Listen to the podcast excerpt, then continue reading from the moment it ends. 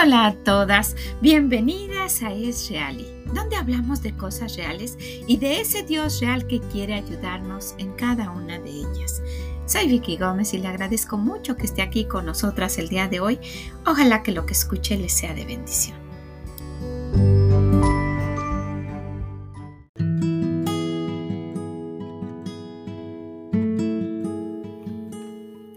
Hola, buenos días, buenas tardes o buenas noches, donde quiera que usted se encuentre. ¿Cómo está el día de hoy? Ojalá que esté bien, ojalá que esté saludable, que esté gozosa, que esté disfrutando de este día y que esté pensando que con la ayuda de Dios se puede. Ojalá que así sea. Y fíjese que en, en, este, en este día, en nuestro devocional de la semana, quisiera que platicáramos un poquito de algo que está sucediendo por lo menos en esta parte del mundo. Estamos entrando en la primavera y como hemos estado hablando de las diferentes estaciones del año en nuestra vida también, pues no es la excepción la primavera. Y sí, fíjese que todavía se ve la nieve afuera, todavía el piso se ve blanco y todavía eh, ha estado, ha estado nevando, pero por lo menos en fecha ya ya, se acerca la primavera. Ya en estos días empieza la primavera. ¿Sabe? Es muy interesante ver lo que Dios dice en, a través de su palabra y que, y que se cumple. Se cumple a pesar de lo que pase. Aquí en, en, esta región, y pues se los he mencionado en alguna otra ocasión, hay unas flores muy hermosas, los tulipanes, que, que precisamente en este tiempo empiezan a, brotar. Y están es tan interesante ver cómo se ven muy curiosos.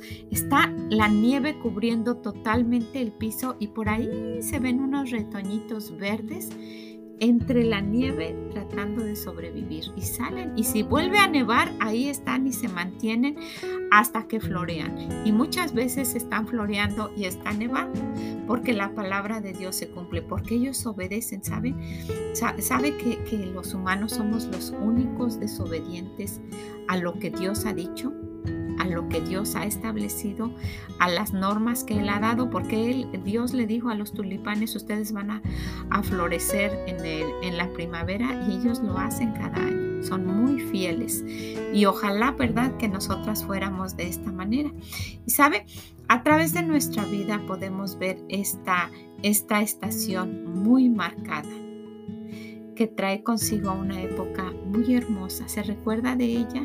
Tienen niños alrededor que están en esta época de la primavera, en esta época donde el Señor dice, acuérdate de tu Creador en los días de tu juventud, antes que vengan los días malos, porque van a venir,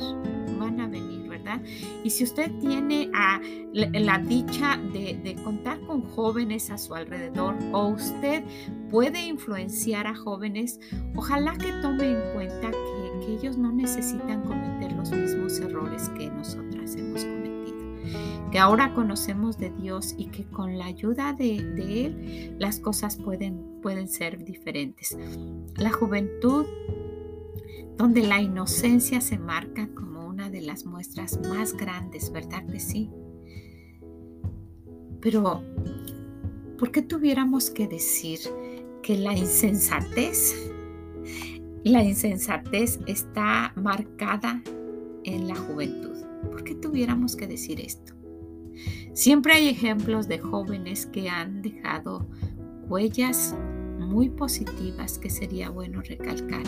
Y sí es cierto que la juventud es casi sinónimo de inconsciencia, ¿verdad que sí? Pero no tiene que ser así. Déjenme les platico de una niña que ganó un premio Nobel de la Paz. Estoy segura que usted ya la escuchó y si no, pues ojalá que vaya por ahí e investigue. Yo voy a, dejar eh, este video en, la página por si usted quiere ir a conocerla. Ella se llama Malala Yousafzai. Ojalá que lo haya dicho bien. Su apellido es un poco más ah, raro. Ella se llama Malala Yousafzai. Es una joven pakistaní conocida en todo el mundo por su valentía y por su pasión por la educación. La historia de esta niña comienza en el momento en que se revela contra el régimen talibán. Imagínense, al oponerse a la prohibición de la descolarización de las niñas, no, las, no les permitían estudiar en el Valle de Suat. Por su activismo en la red con tan solo 13 años, fue víctima de un atentado el 9 de octubre del 2012 por parte de la milicia talibán. Ella sufrió varios disparos en el cuello y cráneo, pero como gran luchadora que es, sobrevivió y siguió luchando por los derechos de las niñas en su país. ¡Wow! ¿Sabe? Después de esto fue invitada como oradora en la Organización de las Naciones Unidas, en la ONU, y se le concedió el Premio Nobel de la Paz en el 2014 por su lucha en nombre de la educación universal. Fue galardonada con, con, tan solo 16 años, convirtiéndose en el galardón más joven de los Nobel. ¡Wow! Toda una heroína para demostrar a nuestros niños el valor de la educación y lo difícil que muchos niños lo tienen en el mundo para poder acceder a unos estudios. ¿Sabe? Su discurso en la ONU termina diciendo, un niño un maestro, un libro y un lápiz pueden cambiar el mundo.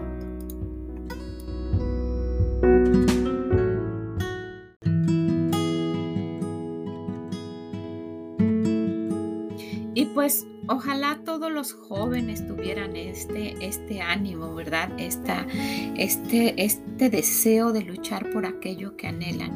Pero muchas veces no es así.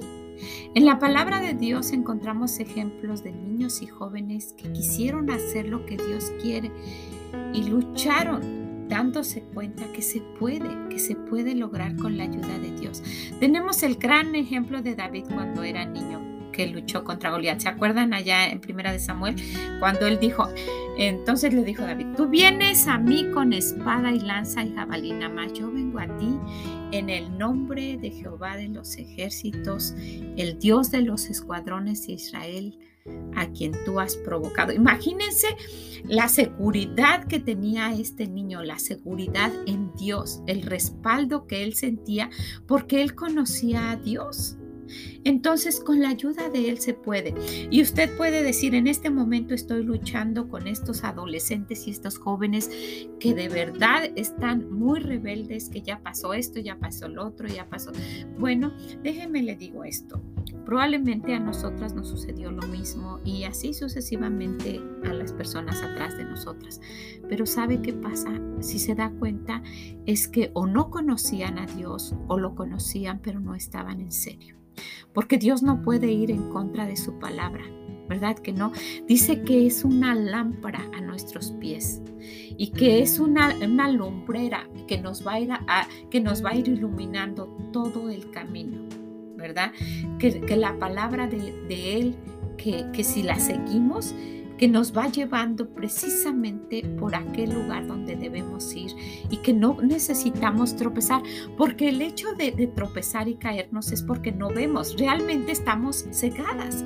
En ese momento de juventud no se ve, no se ve el camino como lo ve uno más adelante y que muchas personas nunca maduran, ¿verdad? Pero pues ese es otro, otro, otro punto.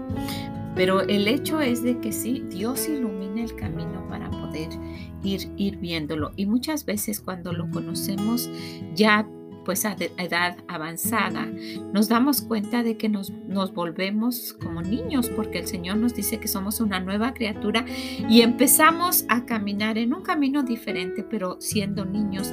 Y después adolescentes y jóvenes en cuanto a las cosas del Señor se refiere y que necesitamos la ayuda de Dios para caminar, que nos alumbre el camino también, como a esos jóvenes, a esos jóvenes en esa edad de primavera, a esos jóvenes que, que, que pues si no hay alguien que los, que los oriente, van a, terminar en un lugar muy diferente del que, del que pues nosotras quisiéramos o ellos mismos quisieran.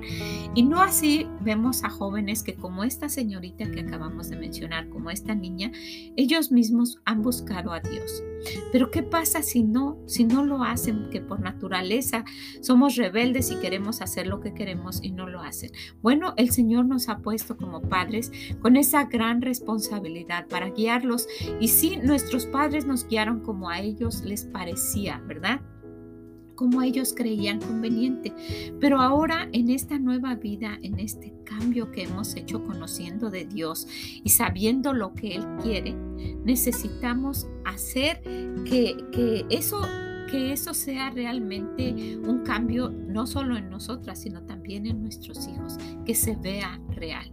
Entonces, ¿qué necesita un joven? Y mire, estas son algunas de las cosas que necesita. Ojalá que nos puedan servir como una guía, ¿verdad? Y que nos despierte un poquito y ver y, escudriñar las, las escrituras y decir, ¿qué otra cosa, Señor? ¿Qué más puedo hacer yo con mis jóvenes? Principalmente si ya están en un problema muy, muy grande. Porque, pues por la razón que usted quiera, puede ser que ya en este momento su joven, su señorita, esté envuelta en problemas en los que ustedes piensan que ya no se puede. Pero recuerde que con la ayuda de Dios todo es posible, porque nada hay imposible para Dios. Nada, nada. Y con Él todo es posible, sí se puede, porque todo es posible en las manos de Dios. Todo lo puedo en Cristo, que me fortalece. Si usted piensa que ya no tiene fuerzas, vaya con Él él las da, da fuerza al cansado, al que no tiene ninguna. Y ahí vamos nuevamente, ¿verdad? Como las águilas levantando el vuelo, porque eso es lo que dice el Señor. Entonces vamos a ver algunas de las cosas que pudiéramos ver y tomar en cuenta que necesitan nuestros jóvenes. Número uno, ser salvo. Un joven, una señorita deben principalmente ser salvos. Y entre más temprano mejor. Usted los tiene en casa. Ojalá que desde pequeñitos ellos entienden. Usted les dice y luego usted puede ser testigo de y, lo ha experimentado de las respuestas que ellos dan o las preguntas que tienen. Entonces, si, si, si vemos que son muy inteligentes para, para todas las cosas que están a su alrededor, ellos pueden ser salvos a muy temprana edad. ¿Sabe? Tal vez sea lo único que puedan tener, porque no sabemos lo que va a pasar con ellos, ¿verdad? no importando la vida que tengan, esto les asegura la vida mejor y más maravillosa que tendrán, ser, siendo librados del infierno por sus pecados y tener una vida eterna con nuestro Dios en el cielo. Entonces, lo primero que, que usted debe tener en cuenta y que es lo más importante para un joven, una señorita, es que sean salvos. Y si usted tiene la oportunidad, por favor, investigue, vea cómo, que se dé cuenta ese niño que hemos pecado y que por el pecado no podemos ir al cielo, que tendríamos que ir al infierno, pero que Dios muestra su amor para con nosotros de una manera que dio a su Hijo para que ese niño y usted puedan ir al cielo. Este es lo que, si solo esto hiciera, valdría la pena para que la vida de ese niño pueda ser diferente. Y tal vez ya no hiciera nada en esta vida, pero va a tener una vida eterna muy diferente en el cielo. Entonces, ese es de lo, lo más importante que puede suceder. Número dos, conocer quién es Dios, que Él conozca quién es Dios, ya que sea salvo que no se conforme con eso, ya va a ir al cielo. No, ¿sabe qué? Podemos leer con Él sin cansarlos, sin acosarlos. Ay, tú tienes que hacer esto y tú tienes que hacer el otro. Ellos van a odiar los caminos de Dios. Necesitamos la sabiduría de Dios, orar y preguntarle al Señor, ¿cómo le hago? Principalmente si ellos ya están en esta edad de la primavera, la edad de la juventud, donde no quieren escuchar esto. Si ellos no lo han escuchado antes, si no lo han tenido en su corazón, va a ser difícil. Entonces pida la ayuda de Dios, encuentra el mejor momento y lea un poquito con ellos y que ellos poco a poco se vayan interesando. Originalmente de verdad no van a querer, pero anímelos. Anímelos a orar por cosas pequeñas y que empiecen a tener oraciones contestadas para darse cuenta de que Dios es real y los escucha también. De verdad es muy importante que, que Dios se haga real en su vida, que ellos lo conozcan, que no sea el Dios de usted, que sea el Dios de ellos. ¿Ok? Número tres, seamos un apoyo cuando los veamos que están interesados en hacer lo que Dios quiere. No sabemos lo que Dios va a hacer con la vida de ellos. ¿Sabe? Hay personas que, no toman en serio el que ellos quieran leer su Biblia porque la quieran leer. Piensan, ay, eso se le va a pasar o, que, o, o no le dan la importancia porque como ellos no, para ellos no es importante porque sí, si Dios no es real para nosotros como padres, pues inclusive se van a burlar y hasta hacen burla de sus hijos. Ay, míralo, el santito, cosas que, que, de las cuales usted se arrepentiría de una manera increíble si eso sale de su boca. Entonces, no, no lo haga. Al contrario, dése cuenta de que pues Dios puede usar a niños, a niños pequeños niños chiquitos. Encontramos en la palabra de Dios a un niño que trajo un gran avivamiento durante su reinado. Este, este es Josías. Allá en Segunda de Crónicas dice que en el capítulo 34, de ocho años era Josías cuando comenzó a reinar y, y 31 años reinó en Jerusalén e hizo lo recto ante los ojos de Jehová y anduvo en los caminos de David su padre sin apartarse a la derecha o a la izquierda. Imagínese, era, era alguien que caminaba. Hemos hablado de esto, de no apartarnos ni a la derecha ni a la izquierda, pues él lo hizo. A los ocho años de su reinado, o sea que tenía 16 años, siendo aún muchacho comenzó a buscar a Dios Dios de David su padre, y a los doce años comenzó a limpiar a Judá y a Jerusalén de los lugares altos, de las imágenes de acera, esculturas e imágenes fundidas. Comenzó a buscar a Dios y comenzó un avivamiento. ¿Cuántas iglesias y cuántos lugares no desearían un avivamiento y hacen conferencias y traen a grandes predicadores, en fin? Y este niño empezando como limpiando, quitando todo aquello que a Dios no le gusta. Y siguió su avivamiento y después dice, y derribaron delante de él los altares de los bailes e hizo pedazos las imágenes del sol que estaban puestas encima. Despedazó también las imágenes de acera y las esculturas y estatuas fundidas y las desmenuzó y esparció el polvo sobre los sepulcros de los que le habían ofrecido sacrificio, o sea que los mató también. Quemó además los huesos de los sacerdotes sobre sus altares y limpió a Judá y a Jerusalén. ¡Wow!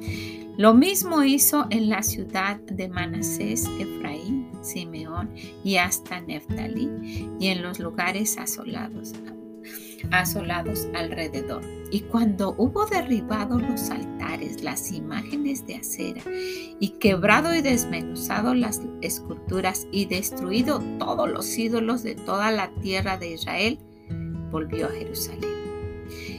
A los 18 años de su reinado, después de haber limpiado la tierra y la casa, envió a Safán, hijo de Azalía, a Amasías, gobernador de la ciudad, y a Joa, hijo de Joacás, canciller, para que reparase la casa de Jehová su Dios. Imagínense, Vinieron estos al sumo sacerdote Y dieron el dinero que había sido traído de la casa de Jehová, que los levitas que guardaban las puertas habían recogido de mano de Manasés y de Efraín y de todo el remanente de Israel y de todo Judá y Benjamín y de los habitantes de Jerusalén, y lo entregaron en mano de los que hacían la obra que eran mayordomos en la casa de Jehová, los cuales lo daban a los que hacían la obra y trabajaron en la casa de Jehová para reparar y restaurar el templo. ¡Wow! Se puede hacer, ¿verdad? Se puede hacer cosas a edad muy corta, pero es muy importante cuidar a los jóvenes, de verdad que sí. Esto fue sorprendente, miren, dice, dice el Señor, eh, y lo puso el Señor a propósito, este niño, porque comenzó siendo un niño como los que usted tiene en casa y que piensan, ay, este qué va a hacer, que para que no me esté molestando, lo dejo que esté todo el día sentado viendo la televisión o con la tableta en la mano y que esté viendo lo que quiera cuando ellos pueden hacer muchísimo más y con la ayuda de Dios se puede. Miren lo que hizo este, niño, pero es importante cuidar de los jóvenes, cuidar de los niños.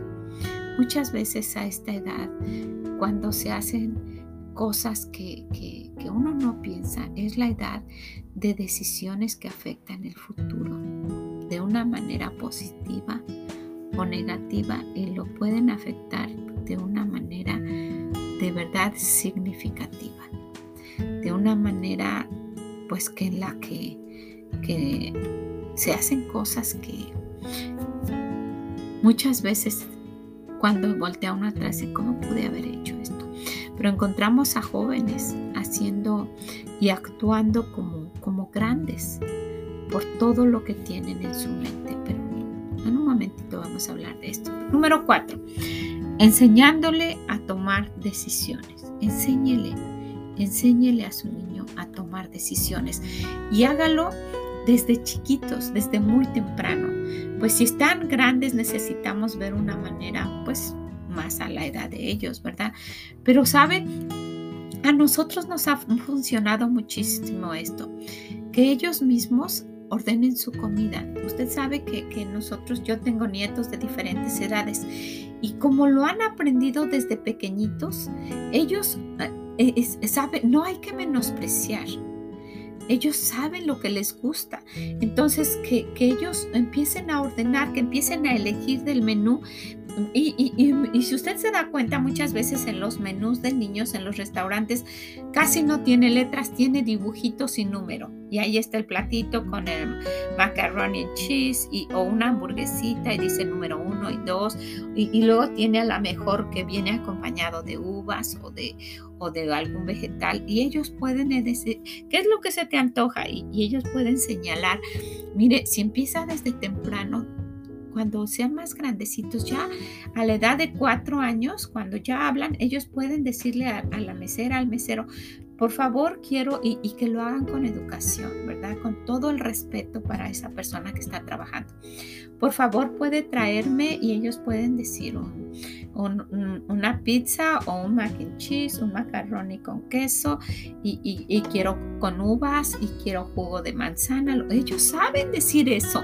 Empiezan a tomar sus decisiones. Y sí, al principio necesitan mucho, mucha ayuda, ¿verdad? Pero a poco a poco lo van a hacer ellos solitos. Y sí, no nada más en eso. Vamos a ver el número 5. Enséñanos a elegir su ropa y a ser responsables con sus cosas. Así como ordenan ellos en el, en el restaurante, pueden ellos empezar a elegir su ropa y hágalo para, empiece haciéndolo en los días que no van a salir, ¿verdad? Puede ser un fin de semana, un sábado que estén en casa por la tarde o después de la escuela, que ellos mismos se vistan, que vayan y escojan y, y van a salir como caja fuerte, ¿verdad? Con todas las combinaciones, todas ahí medias, este desorganizadas, pero poco a poco y con la ayuda de ustedes, ¿verdad? Que van a tener la dirección de Dios, usted va a poder hacer que ellos puedan hacerse responsables, ¿verdad? Mire, algo que, que, le va a ayudar muchísimo es que ellos aprendan a ordenar su cama en cuanto se levante, que la, que la atiendan, que la ordenen, ¿verdad? Que tengan limpia su recámara, que pongan la mochila en su lugar, que no la dejen donde sea. Esto es tan común, la avientan por donde sea cuando llegan y la mamá la acomoda. Si la pueden cargar del carro a su salón, ellos la pueden acomodar, ¿verdad? La pueden acomodar en un lugar que usted les diga. La ropa, la ropa sucia, que la lleven a su lugar, a donde usted les diga. Sus zapatos, que los limpien, que los acomoden, que los tengan listos para la próxima vez. Sus juguetes, que terminen de jugar y que los recojan y los pongan donde usted le diga, que no tengan nada desordenado, que todas sus pertenencias todo lo que sea de ellos debe estar en su lugar, que no hay por qué esté por todas partes en la casa porque todo tiene un lugar. Si usted ya le dio un lugar a las cosas de ellos, enséñeles. Enséñeles a que respeten, que sean responsables y que ellos pongan las cosas en su lugar elijan lo que tienen, así como eligen sus juguetes, ellos son muy inteligentes, ellos no juegan nada más porque si ellos de, la caja de juguetes, ellos, ellos escogen uno, eligen uno con el que van a jugar. Asimismo, pueden elegir sus cosas y pueden tener todo ordenado si usted les dice, al principio cuesta trabajo. Todo lo que tiene que ver con que, con que uno tenga disciplina cuesta trabajo, pero vale muchísimo la pena, porque si tiene ordenados sus zapatos ahorita, los va a tener ordenados cuando vaya a trabajar.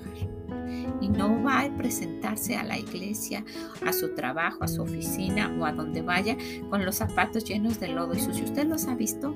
Y muchas veces van muy arreglados los jóvenes de traje, las señoritas muy arregladitas con sus vestidos y unos zapatos todos sucios. ¿Por qué? ¿Porque no lo hizo mami? No, porque no lo aprendieron a hacer y no lo hacen, no se les ha quedado como un hábito. Necesitamos enseñarles de verdad a tener estos hábitos de responsabilidad y a cumplir con lo que ellos tienen que hacer. ¿Qué le parece? Número 7. Necesita tener un corazón que comparta. Enséñeles a tener un corazón que pueda compartir que pueda compartir tal vez los juguetes que ya no utiliza, la ropa que ya no le queda. Nosotros también hemos establecido esto. La ropa que ya no le queda a, nuestro nieto, el mayor, siempre va para los otros nietos, ¿verdad? Y claro que es la que esté en mejores condiciones y que esté bien. Lo mismo de este lado, la ropa que ya no le queda a la niña, siempre va para las otras niñas. Y miren que ellas la disfrutan y con mucho orgullo dicen, es, la, es el vestido que me dio mi hermanita. O, los niños, wow, esta era la chamarra de mi hermano, ¿verdad? Y, y si no tiene con quién compartir, compártala con los hermanos de la iglesia. Ellos también son sus hermanitos en Cristo. ¿Sabe? En nuestra iglesia, afuera de la, de la guardería, hay un, hay un lugar especial, hay una mesa especial y dice ahí con un letrero solo para cosas de la guardería. Entonces llegan hermanas que no tienen niños con quien compartir y ahí dejan, dejan la ropa muy bonita, vestidos muy bonitos, zapatos, lo que ya no les queda, para que otra hermana pase por ahí de compras y tome lo que quiera, ¿verdad? Porque se lo está dando su hermanita. Un, un miércoles por la noche yo pasé y había una corbata muy bonita, muy curiosa, muy chiquitita. Ay, qué bonita está esta. Ya sabe uno que eso es para que lo tome. Y yo la tomé para mi nieto, el más pequeño. Estaba muy curiosa.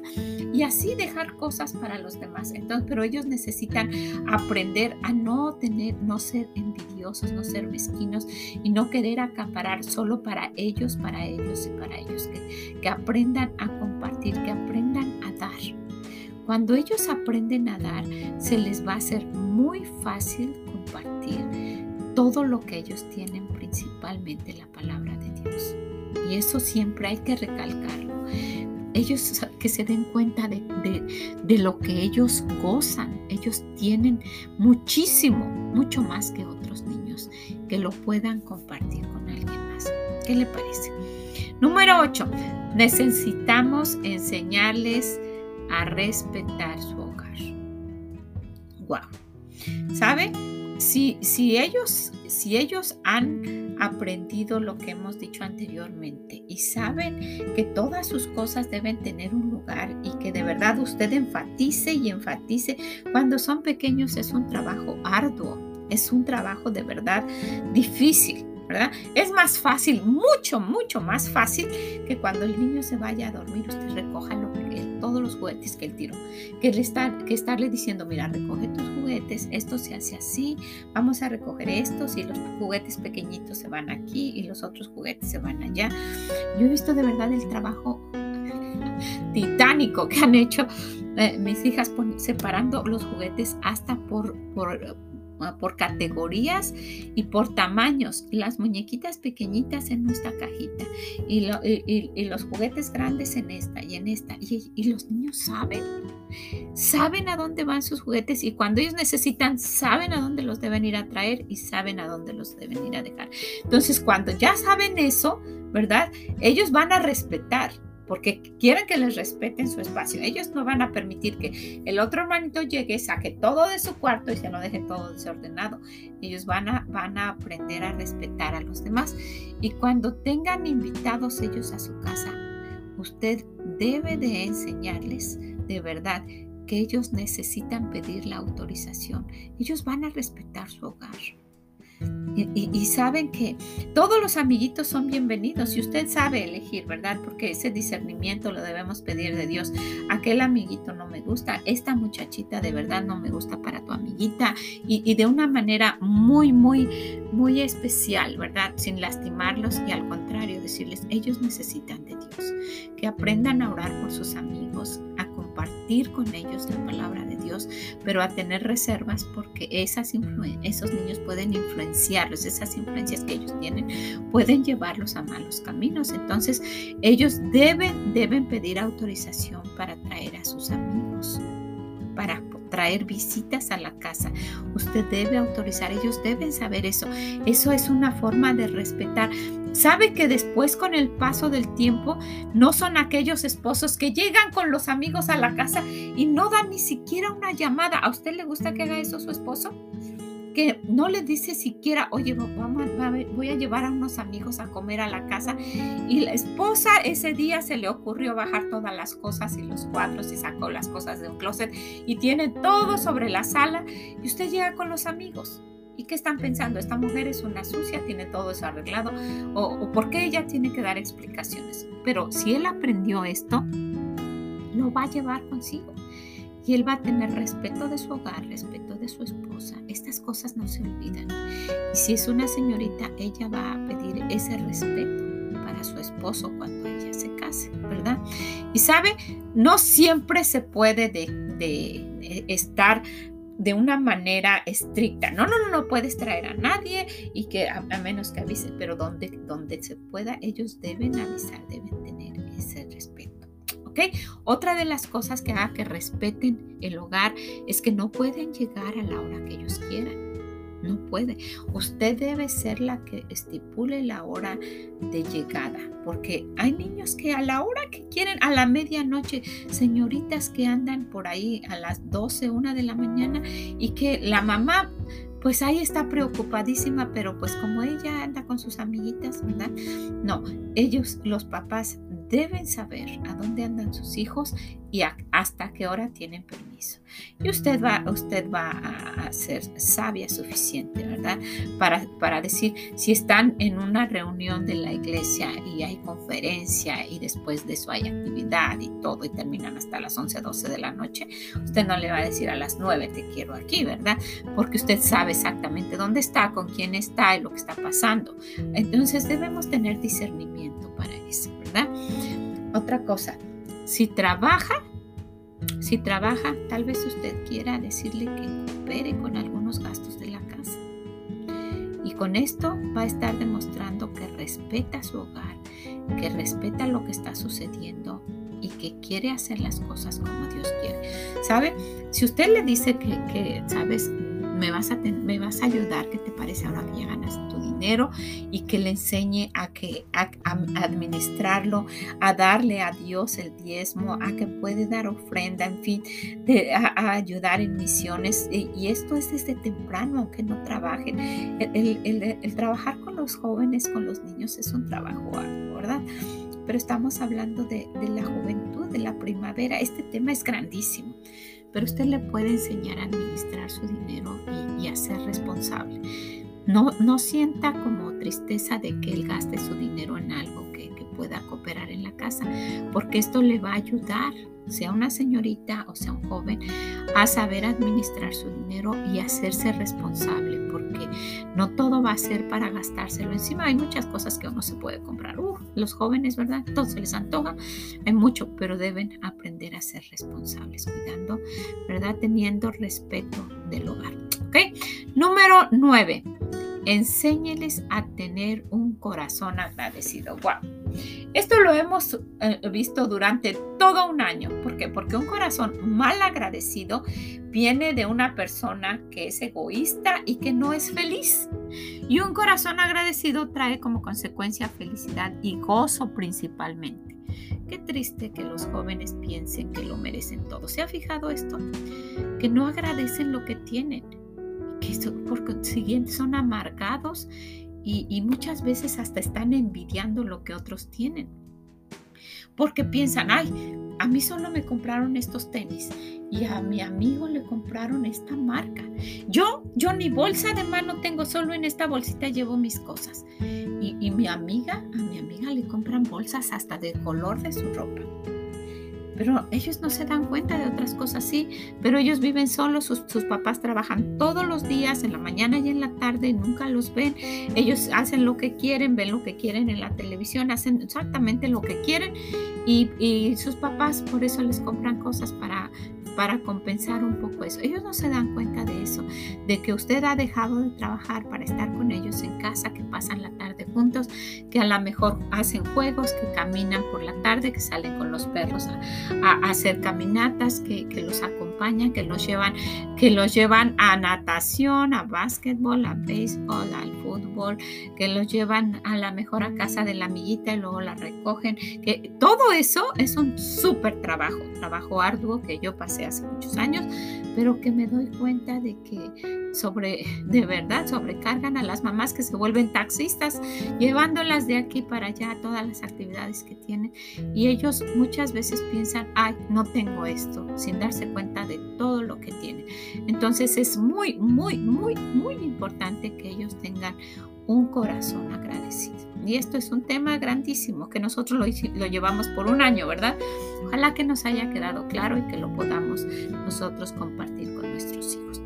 Y número 10 de los poquitos que vimos el día de hoy, de los muchísimos que hay que tienen que ver con la juventud. Es muy importante que cuidemos, que ellos aprendan a cuidar su pureza.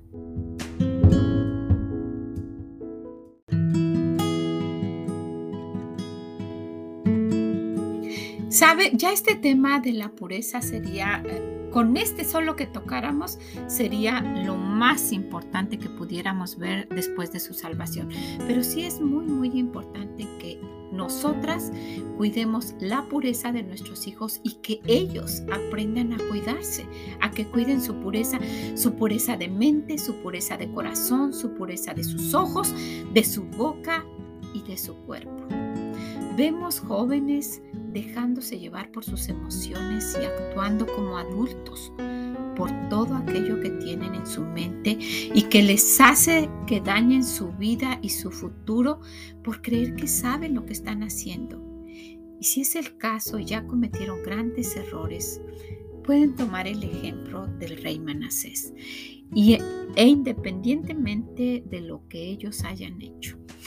Puede ser que usted en este momento esté pensando, sí, pero mi caso es muy especial. En mi caso ya no se puede hacer nada. Estos jóvenes se me han salido del control. Tienen 13 años y llegan 2, 3 de la mañana. Sí, probablemente sí, porque no hemos hecho lo que vimos anteriormente. O esta señorita que eh, se fue con el novio hace unos días y no le pareció y regresó a la semana y está como si nada. Puede ser que sí. O este joven que cayó en la cárcel y ahora está aquí en la casa nuevamente y que está haciendo lo que quiere y en lugar de haberse corregido está más rebelde.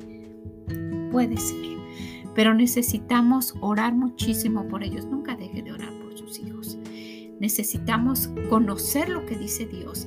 A lo mejor nosotras mismas estamos en esta época de, crecimiento en las cosas de Dios, estamos en la juventud y no nos damos cuenta de que también el Señor está teniendo mucha misericordia con nosotros. Miren, vamos a conocer un rey diferente del primero que conocimos que hizo todas las cosas bien. Este rey también fue un rey niño, pero que hizo las cosas mal. Y vamos a ver que dice que a los 12 años de edad, de 12 años era Manasés cuando comenzó a reinar y 55 años reinó en Jerusalén. pero hizo lo malo ante los ojos de Jehová conforme a las abominaciones de las naciones que Jehová había hecho delante de los hijos de Israel. Porque él reedificó los lugares altos que Ezequías su padre había derribado, y levantó altares a los Baales, e hizo imágenes de acera, y adoró a todo el ejército de los cielos y los reinos. Imagínense, y los rindió culto. Quiero, quiero hacer un, paréntesis aquí. Estos, estos ejércitos de los cielos, probablemente usted a lo mejor si está en la juventud de las cosas de Dios, a lo mejor no lo sabe, pero quisiera que, que, tomáramos un momento y habláramos de él.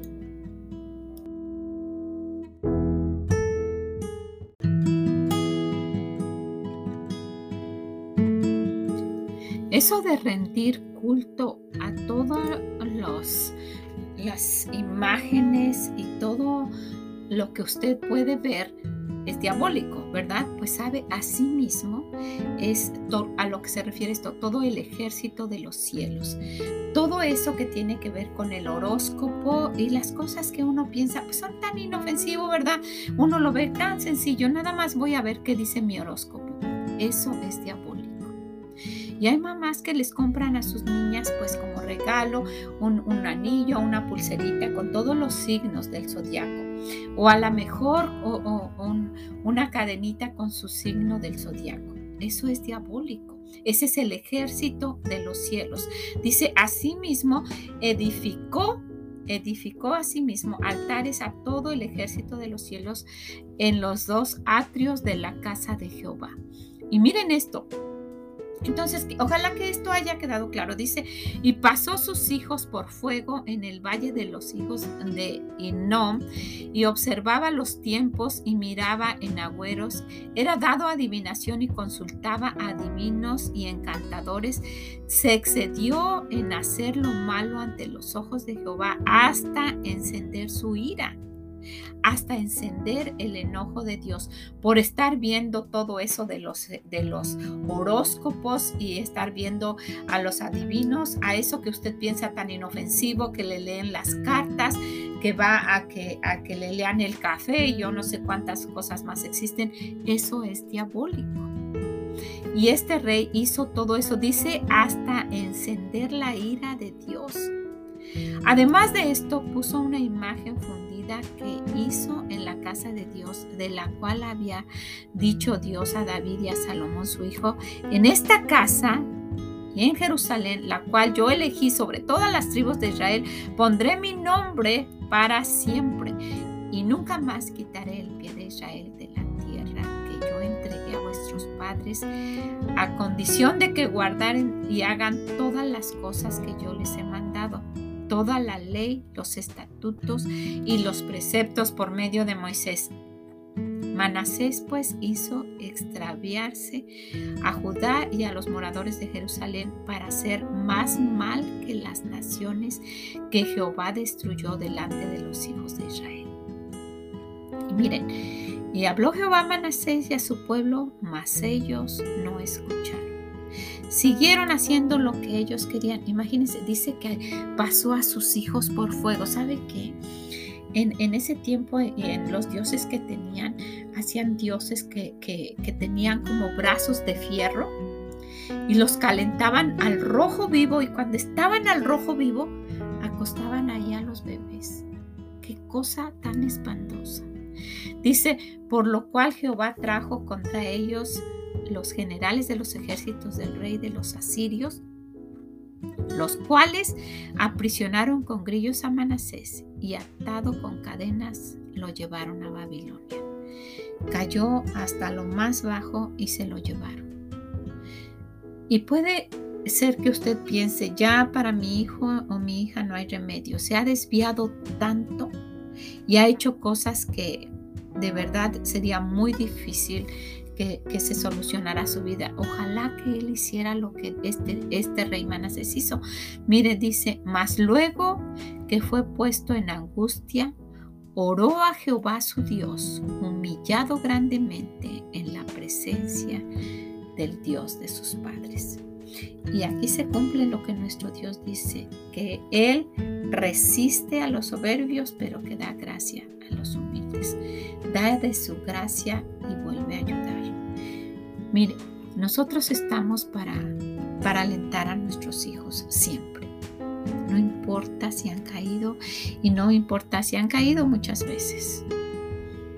Dios ayudó a, a Manasés y nosotras tenemos que animar y tener misericordia de nuestros hijos, así como Dios la tiene con nosotras. ¿Verdad que sí? Puede pasar lo que usted pueda mencionar y que no tengo ni idea de lo que está pasando en todas las, en todas las ah, cosas y problemas que pueda haber por no guardar su pureza. ¿verdad? Por no estar conscientes de que algo pueda suceder. Pero ahí donde hayan caído y en lo más bajo todavía pueden buscar a Dios. Y Él tiene misericordia. Este Dios que tiene con nosotros la puede tener con ellos también. Este Dios que ayudó a Manasés puede ayudarlo a él también o a ella también. Nos toca guiarlos, nos toca ayudarlos, nos toca cuidar de su pureza. Cuide de la pureza de sus hijos, de sus hijas. Me recuerdo muy joven, conociendo apenas de las cosas del Señor, muy joven en mi edad y en las cosas de Dios. Cuando llegamos a, nuestra primera iglesia en, México, una iglesia que, que, yo tengo unos recuerdos muy bonitos de ella, conocimos a un matrimonio. Yo no conocía mucho de la Biblia ni sabía. Y, eh, eh, nos saludaron y empezamos a tener una amistad. Y un día eh, ellos nos dijeron, sus hijas están muy jóvenes ahorita, pero hay algo que la Biblia dice, no se me olvidó nunca, dice, estórbeles. Estórbeles porque allí en la Biblia dice que Samuel no le estorbó a sus hijos, hacían los que querían y ellos no les estorbó. Hasta después supe por qué, ¿verdad? Porque uno tiene que estorbarles a sus hijos para que no hagan el mal. No para estorbarles a que crezcan, sino que estorbarles cuando vayan a hacer el más. Realmente ponernos enfrente, no, tú no debes hacer esto, hijo. No, hija, tú no debes hacer esto. Y con la ayuda de Dios y con mucha oración, Él nos va a ayudar. No los deje que hagan lo que quieran. El corazón de nosotros es malo, es perverso. Quiere hacer lo que quiere, salirse con la suya, ser malagradecido, que piense que todo se lo merece, que no quiera compartir nada, que eh, solamente hacer lo que quiere pero Dios no, no, nos ha, hecho sus hijas para ir haciendo lo que queramos. Al contrario, necesitamos cada vez y cada vez y cada vez hacer más la voluntad de Dios, hacer lo que Él dice. Es muy importante cuidar la pureza de nuestros hijos y que ellos aprendan a cuidarla. ¿Qué le parece? De estos y de muchas otras cosas necesitamos estar pendientes en esta etapa tan hermosa que es la primavera de nuestros hijos. Y si usted está en la primavera de su vida en cuanto al cristianismo, dése cuenta que hay mucho que se necesita aprender y todo eso es solamente pasando tiempo con el Señor, pasando tiempo a solas, orando, pidiéndole su ayuda, pidiéndole de su misericordia y teniéndola con aquellos que están a nuestro alrededor Ojalá que esto sea buen momento ahora. Que sus niños sean pequeños y que usted tome nota y lo quiera hacer. Pero si ellos ya han caído en cosas de las cuales dice, si, hubiese sabido esto, ¿verdad? Los hubiera alertado, hubiera estado más pendiente. Ya no se puede, él hubiera, pero se puede todavía el ir a Dios. Y Él, Él es real y quiere ayudarnos en cada una de las cosas que nos pasan. Con la ayuda de Dios, todo es posible. ¿Verdad que sí? Bueno, pues la dejo con este tema tan interesante que es la primavera de nuestra vida.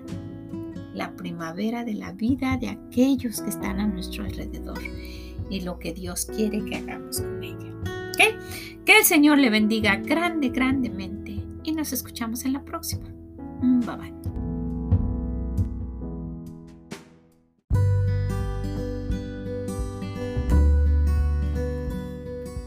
Muchas gracias por haber estado con nosotras el día de hoy hablando de esto tan bonito, de esta etapa tan bonita que es la primavera. en la cual empiezan sueños, en la cual se empiezan a conocer cosas, producen cambios. Es, es una etapa muy bonita, pero en la cual se pueden ah, cometer errores muy grandes que duren para toda la vida. Ojalá que nos ayude, nos haga pensar y podamos advertir, ¿verdad? A que nuestros hijos no cometan los mismos errores que pudimos haber cometido nosotros. No estoy diciendo que todos, ¿verdad? Pero que, que se pudieron haber cometido en esta etapa tan bonita que es la, la juventud. Bueno, pues ojalá que usted lo quiera tomar en cuenta, que lo quiera compartir y que quiera dejarnos sus comentarios aquí mismo. Son de gran bendición para nosotros. Que el Señor le bendiga grande, grandemente y nos escuchamos en la próxima.